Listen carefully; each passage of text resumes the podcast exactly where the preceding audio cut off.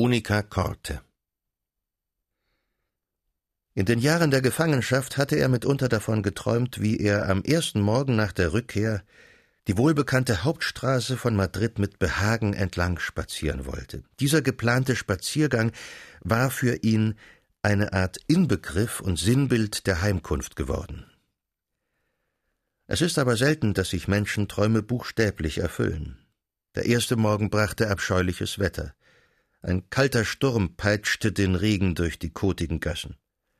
So blieb er zu Hause, in dieser elterlichen Arme-Leute-Wohnung, die sich im grauen Novembertageslicht womöglich noch trauriger präsentierte als im Kerzenschein, und hielt den Fragen einiger Nachbarn stand, die sich einstellten, um den Herumtreiber zu beschauen. Als er am andern Tag früh schon die paar Schritte hinüber zur Puerta del Sol getan, war das Tor nicht mehr da. Sie hatten es abgerissen. Mit einem Gefühl des Unbehagens und der Enttäuschung blickte er auf die Stelle, wo es einmal gewesen, und auf die breite, sumpfige Vorstadtstraße, die jenseits im Entstehen war. Diesen Weg war er oftmals von Alcalá hereingekommen, und zwar durch schönen, dichten, hochstämmigen Wald, der bis an das Tor heranreichte. Von dem Wald war nichts mehr zu sehen. Ringsum war auf das Wüsteste abgeholzt. Offenbar, um Baumaterial zu schaffen, schlug man ohne Rücksicht und Verstand alles nieder. Was der Zurückgekehrte an diesem Vormittag wahrnahm, war die beginnende Umwandlung Madrids in eine Residenzstadt. Dem Namen nach war es das freilich schon seit zwanzig Jahren, in Wirklichkeit aber immer noch ein elender Flecken mit lauter ganz misslichen Gassen. Die Königslaune Philipps II ging ja auch nur auf den Umstand zurück, dass ihm das herrlich alte Toledo, in dessen maurischen Straßen die Leute noch immer Arabisch sprachen, verdächtig und heidnisch erschien. Er selbst übrigens zeigte sich kaum in seiner Unica Corte. Mit jedem Jahre seltener verließ er die Klosterburg. Nur seinen Hofstaat siedelte er hier an. Zahlreich war dieser Hofstaat und kostspielig. Tausende von Menschen wurden aus der königlichen Speisekammer ernährt. Braten, Geflügel und Wildbret, Fisch, Brot, Früchte, Schokolade, Eis und Öl, alles kam ihnen vom König. Die Kerzen allein, die sie verbrannten, kosteten ihn sechzigtausend Taler im Jahr. Nun hätte man denken sollen, die Bedürfnisse so vieler anspruchsvoller Bewohner wären zum Ansporn geworden für Industrie und Gewerbe, aber davon war wenig zu merken. Man führte, was man brauchte, vom Auslande ein. Im ganzen Madrid gab es zwei kleine Fabriken, die eine stellte Geschirr her und die andere Teppiche. Gearbeitet wurde eigentlich gar nichts in der Unica Corte und in den übrigen spanischen Städten nicht viel. Die Schätze von den indischen Inseln aus Mexiko und Peru flossen durch das Land hindurch, ohne es zu befruchten, und ergossen sich in dynastische Unternehmungen ohne irdisches Maß. Der Bauer aber grub seine steinharte Erde und erlag in unausdenklicher Armut. Madrid, fressendes Willkürprodukt der Krone, blieb das Zentrum der Ämter und Gnadenkanzleien, der Stellenjäger und Pfründengänger, der vornehmen Faulenzer und prahlenden Schwindler.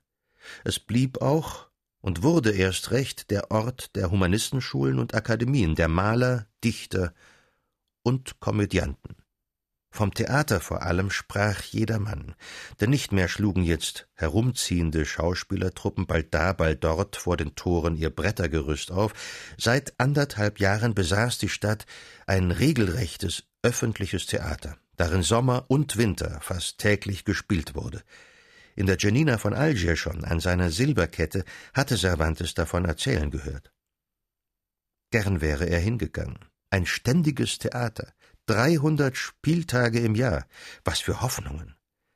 Aber er hatte das Geld nicht. Er besaß ja die paar Realen nicht für Essen und Unterkunft. Es blieb ihm nichts übrig, als den Eltern weiterhin auf der dumpfen Stube zu liegen. Schlecht traf es sich, dass der König in Portugal war, von dem zuletzt doch alle Gnaden erflossen. Aber sein Vater beruhigte ihn. Er war wahrhaftig nicht müßig gewesen, alles war vorbereitet.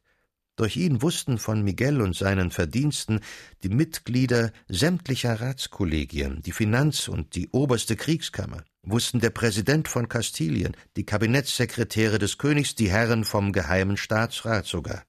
Es konnte nicht fehlen. Eine hohe Anstellung war Miguel gewiss, nur noch nicht entschieden, ob militärisch oder zivil. Aber als sie nun ihre Gänge antraten und die Treppen zu den Kanzleien zu ersteigen begannen, der Invalide und sein tauber Vater, da erschien doch alles ganz anders. Allerdings, man kannte den alten Cervantes. In allen diesen Vorzimmern und Schreibstuben musste er Dutzende von Malen gewesen sein.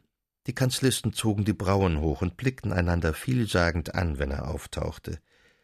Dem schmächtigen und bescheidenen Mann in seiner Begleitung, von dem er ihnen so Ungeheures erzählt hatte, schenkten sie eine flüchtige und ironische Aufmerksamkeit.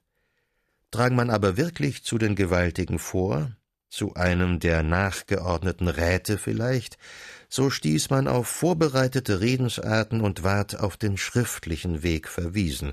König Philipps schriftlicher Weg schien in der ganzen spanischen Verwaltung das große Wort. Miguel wunderte sich, wie gelassen, ja heiter sein Vater diese Behandlung ertrug.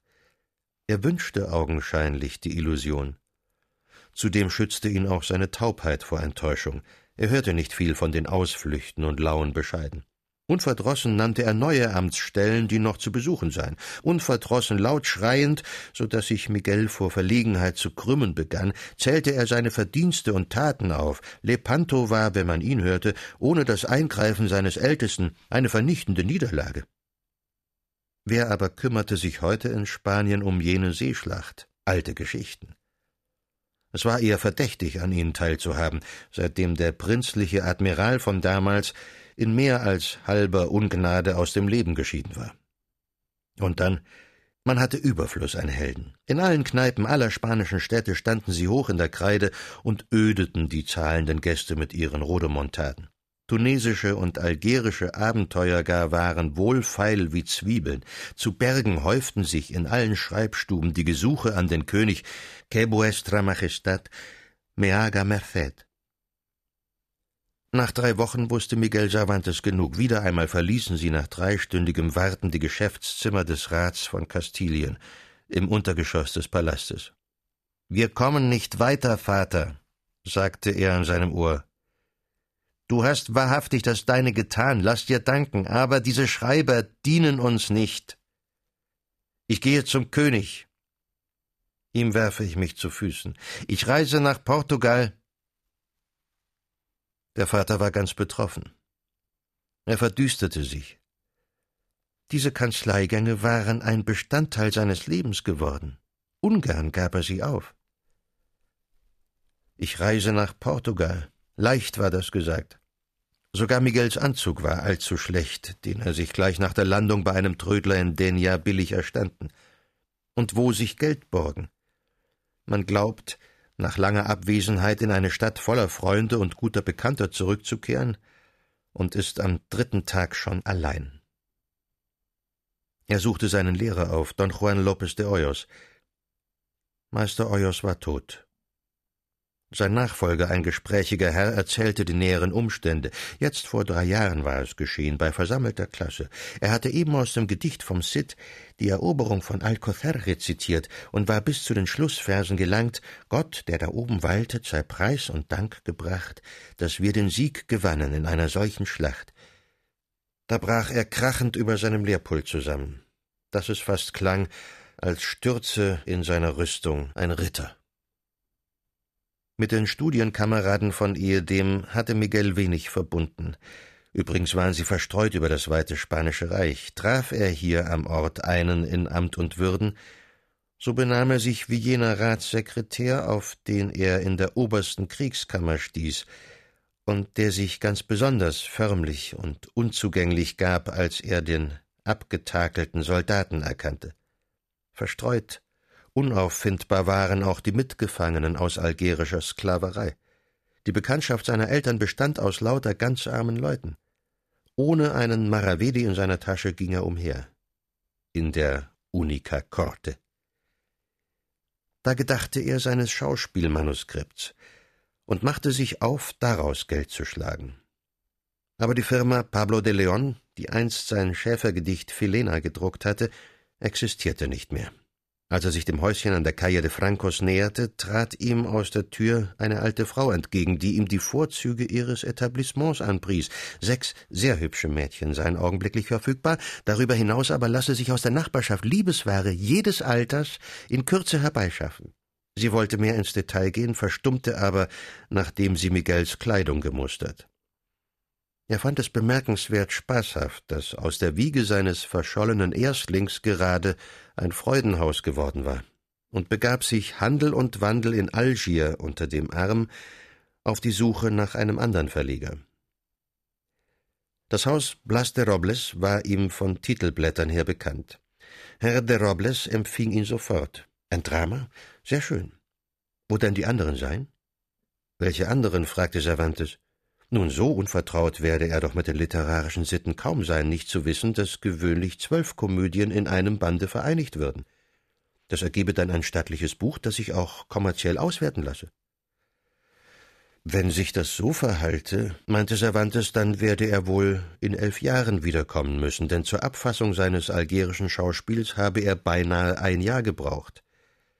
Allerdings seien die Umstände nicht ganz die eines freien Schriftstellers gewesen und er erzählte Herrn Robles ein wenig vom König Hassan und seiner silbernen Kette. Versuchet doch, eine Aufführung zu erreichen, sagte Robles. Das ist der Weg, rascher zu Geld zu kommen. Wart ihr bei Geronimo Velázquez? Cervantes blickte ihn fragend an. Sonderbarer Dramatiker seid ihr. Alltäglich läuft ganz Madrid zu seinen Aufführungen im Choral. Und ihr wisst nichts von ihm? Ihr müsst doch die zeitgenössische Produktion kennenlernen. Lope vor allem. Lope. Ich weiß nicht, Don Blas, wie hoch dort das Eintrittsgeld ist. Für mich ist es auf alle Fälle zu hoch.